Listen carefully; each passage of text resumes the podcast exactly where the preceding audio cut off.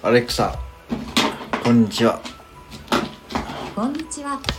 話しかけてくれて嬉しいです。アレクサ今日の面白いこと言って上司が部下に向かって言いました。君、今週の遅刻は5回目。どういうことだ？やったー。じゃあ今日は金曜日だ。今日は水曜日やけどな。